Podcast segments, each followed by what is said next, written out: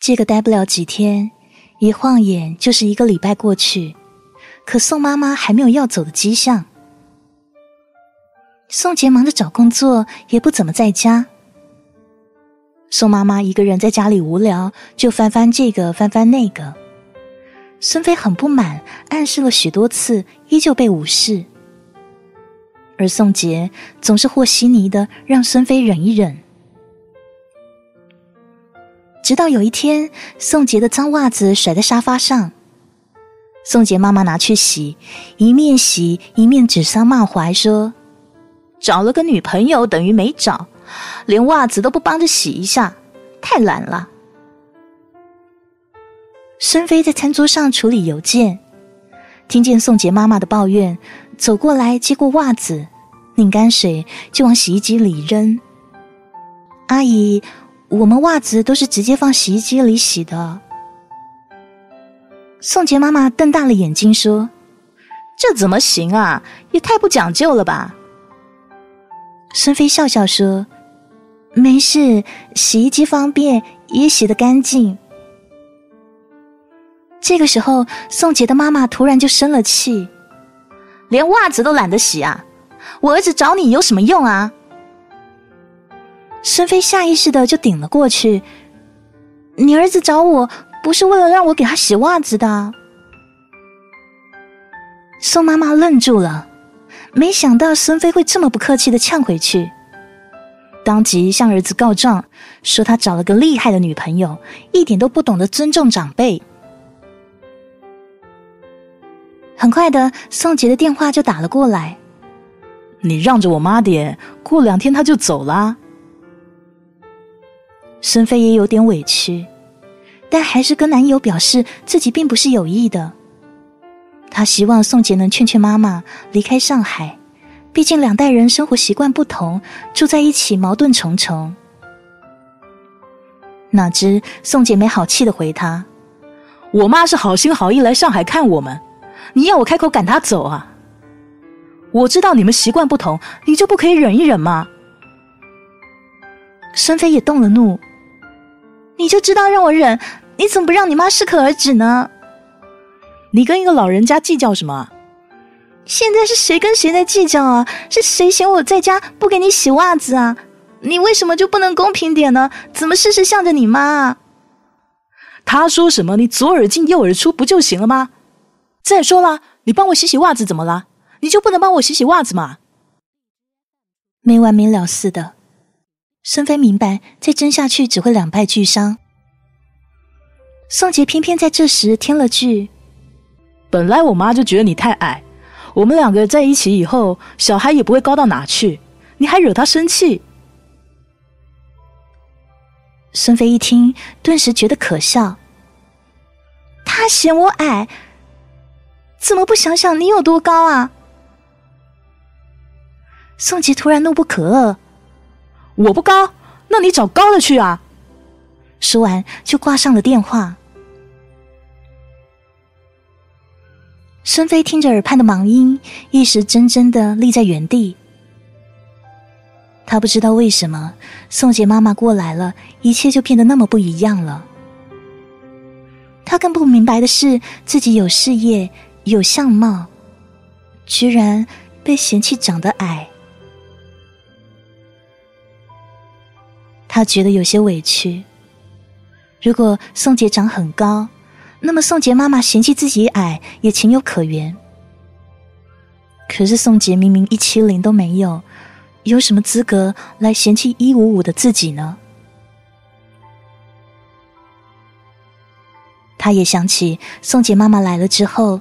自己的母亲对自己的叮嘱：“你呢，要勤快，要嘴甜，要语气温和，要表现出女人的贤惠。”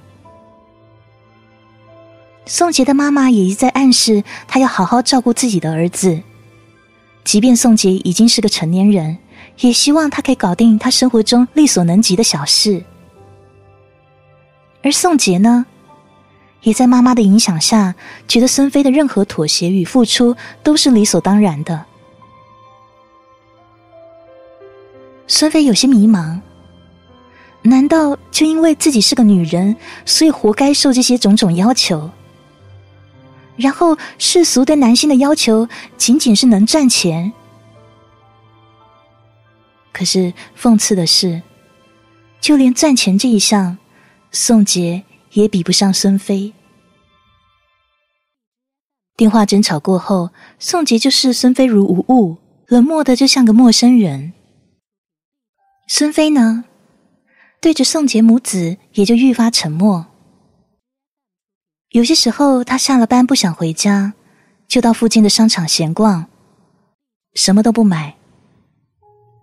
肚子饿了，就到美食广场随便吃点东西。反正就是磨磨蹭蹭到九点、十点才回去。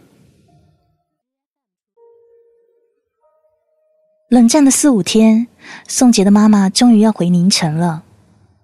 可孙飞也高兴不起来，随便吧，无所谓了。他想，等送走了宋杰妈妈，两人往回走的时候，宋杰却突然从身后抱住了他。孙飞有些愕然，好一会儿才伸手握住宋杰的双手。与其说孙飞是在回应。不如说，他是间接的抗拒这种突如其来的亲密。宋杰把头埋在他的肩后，声音闷闷的说：“对不起啊，这些日子难为你了。”孙飞流出眼泪，轻声的回应：“没事。”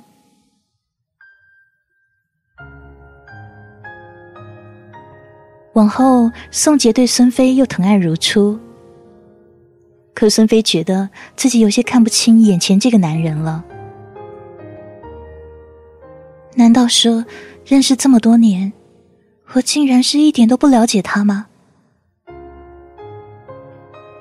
细思恐极，他看宋杰时不免带着探视，还有迷惑。我妈呢，一直在小县城里待着，想法、行为什么的都是过去那一套。我只能假装对你冷淡。你要相信我是爱你的。不过他来几天就要走，咱犯不着跟他针锋相对嘛。你不要觉得不安，我放弃 C 城的一切到上海找你，早就是认定你了。你放心，我们会一直在一起，会结婚，也会有自己的孩子。宋杰是这样解释前些日子的冷漠，可孙飞明白，如果再次出现这样的情况，宋杰还是会选择照顾自己母亲的情绪，而不是他的。因此，孙飞替自己感到不值。可放弃一段经营多年的感情，他又舍不得。先就这样吧，就这样。维持下去吧。没过多久，孙飞下班后回到家，兴冲冲的把街头顺手买的一捧百合插进餐桌上的那只花瓶里。宋杰在厨房里一边炒菜边接电话，孙飞放下包，打算去搂住他，却听见他不耐烦的对电话那边说：“我已经跟他分了，您就放心好了。”顿时，孙飞就愣住了，脚底像灌了铅，一直往下沉。宋杰看到了孙飞，吓得立马挂断电话，走过来抱住他：“我骗我妈的，你别当真啊！”不知道为什么，孙飞看不清他了。等看清他的脸，孙飞不为心酸的说。我想结婚了。我们在一起这么多年，彼此也很了解。我想，我们不需要再磨合些什么。宋琦怎么都没有想到，孙飞居然说结婚。他愣了一下，说：“这结婚也不能急于一时啊，总得跟双方父母商量一下。”那我现在就给我爸妈打电话。说着，孙飞就弯腰从包包里掏电话。宋杰拦住他说：“还是我先告诉我家里，然后你再告诉你爸妈吧。”那你什么时候跟他们说？孙飞的眼神无助的像一个溺水的人，却还倔强的不肯放低姿态。明天。好。孙飞坐到桌前，用几乎呢喃的语调跟宋杰撒娇说：“我肚子饿了。”宋杰如梦初醒，握住锅铲，又走进厨房。等会儿啊，马上就好。饭后，两人无话。孙飞默默的靠在宋杰的肩上，仿佛一只疲惫的雁，终于栖息。宋杰用下巴磨蹭他的额头，一边轻抚他的背，总感觉。有一种结束前的宁静。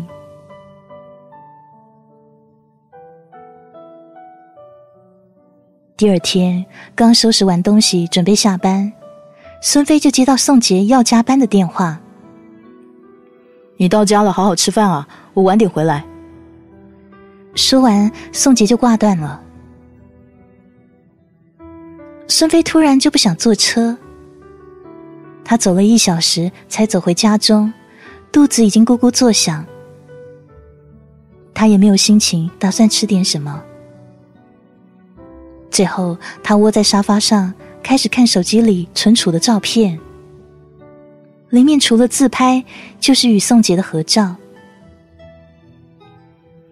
有些照片的拍摄日期是好几年前了。那时的孙飞还留着傻兮兮的齐刘海，而宋杰还是一脸青涩。他颇为惆怅的抚摸屏幕上宋杰的脸，又无比怜爱的望着昔日的自己。时光真是毫不留情啊！以为还有很多日子可以消耗蹉跎，不知不觉却已经几年光阴过去了。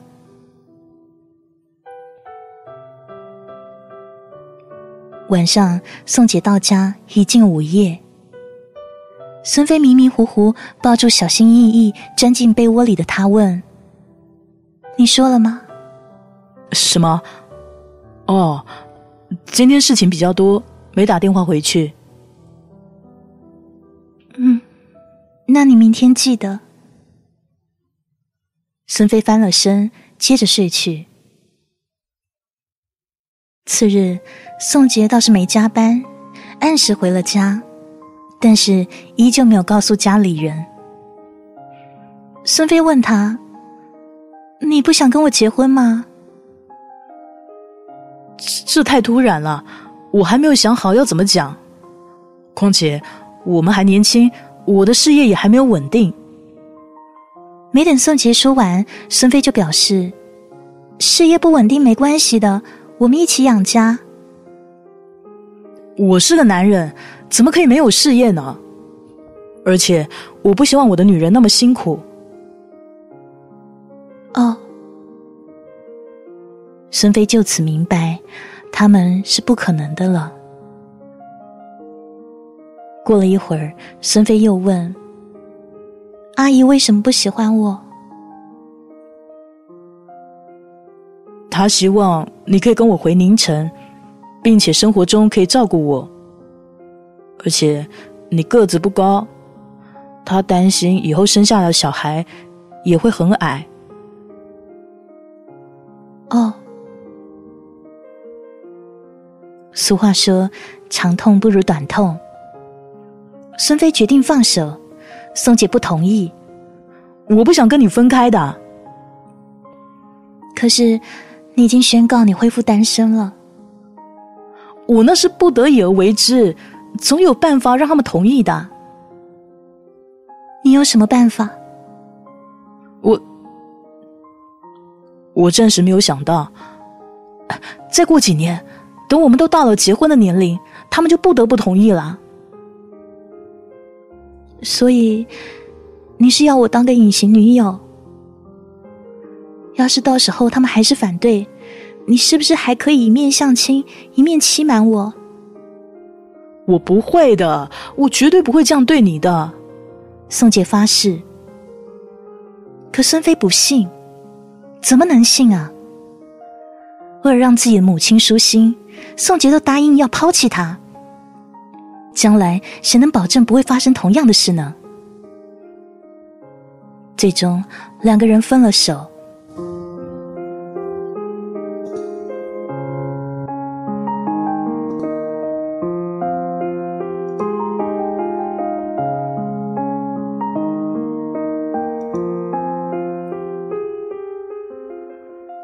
白，你不知道我给他过多少机会。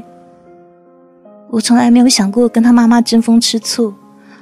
我明白骨肉亲情是任何人都割舍不下的，但我就是无法释怀。他妈妈不喜欢我，他就能用和我已经分手的谎言让他妈妈安心。如果将来我跟他妈妈发生了不可调节的矛盾，他也肯定是首先舍弃我。这种注定会被抛弃的不安全感。让我对我们的感情绝了望。就算在一起五年，熬过那么多艰难，我们之间的感情还是那么脆弱。我真的不知道以后到底要怎么去爱。我也不想去爱了，太累了。我能做到倾心以待，却无法保证他人也可以同样的用真心对待我。这种无法预料的感情上的消耗，我真的不愿意再经历一次了。看着孙飞发来的消息，我不禁叹了口气。虽然知道这段情伤过后，总会出现另一个人治愈他的伤口，但现在的他又怎能把这话听进耳里呢？我只能徒劳的安慰他说。都会好起来的。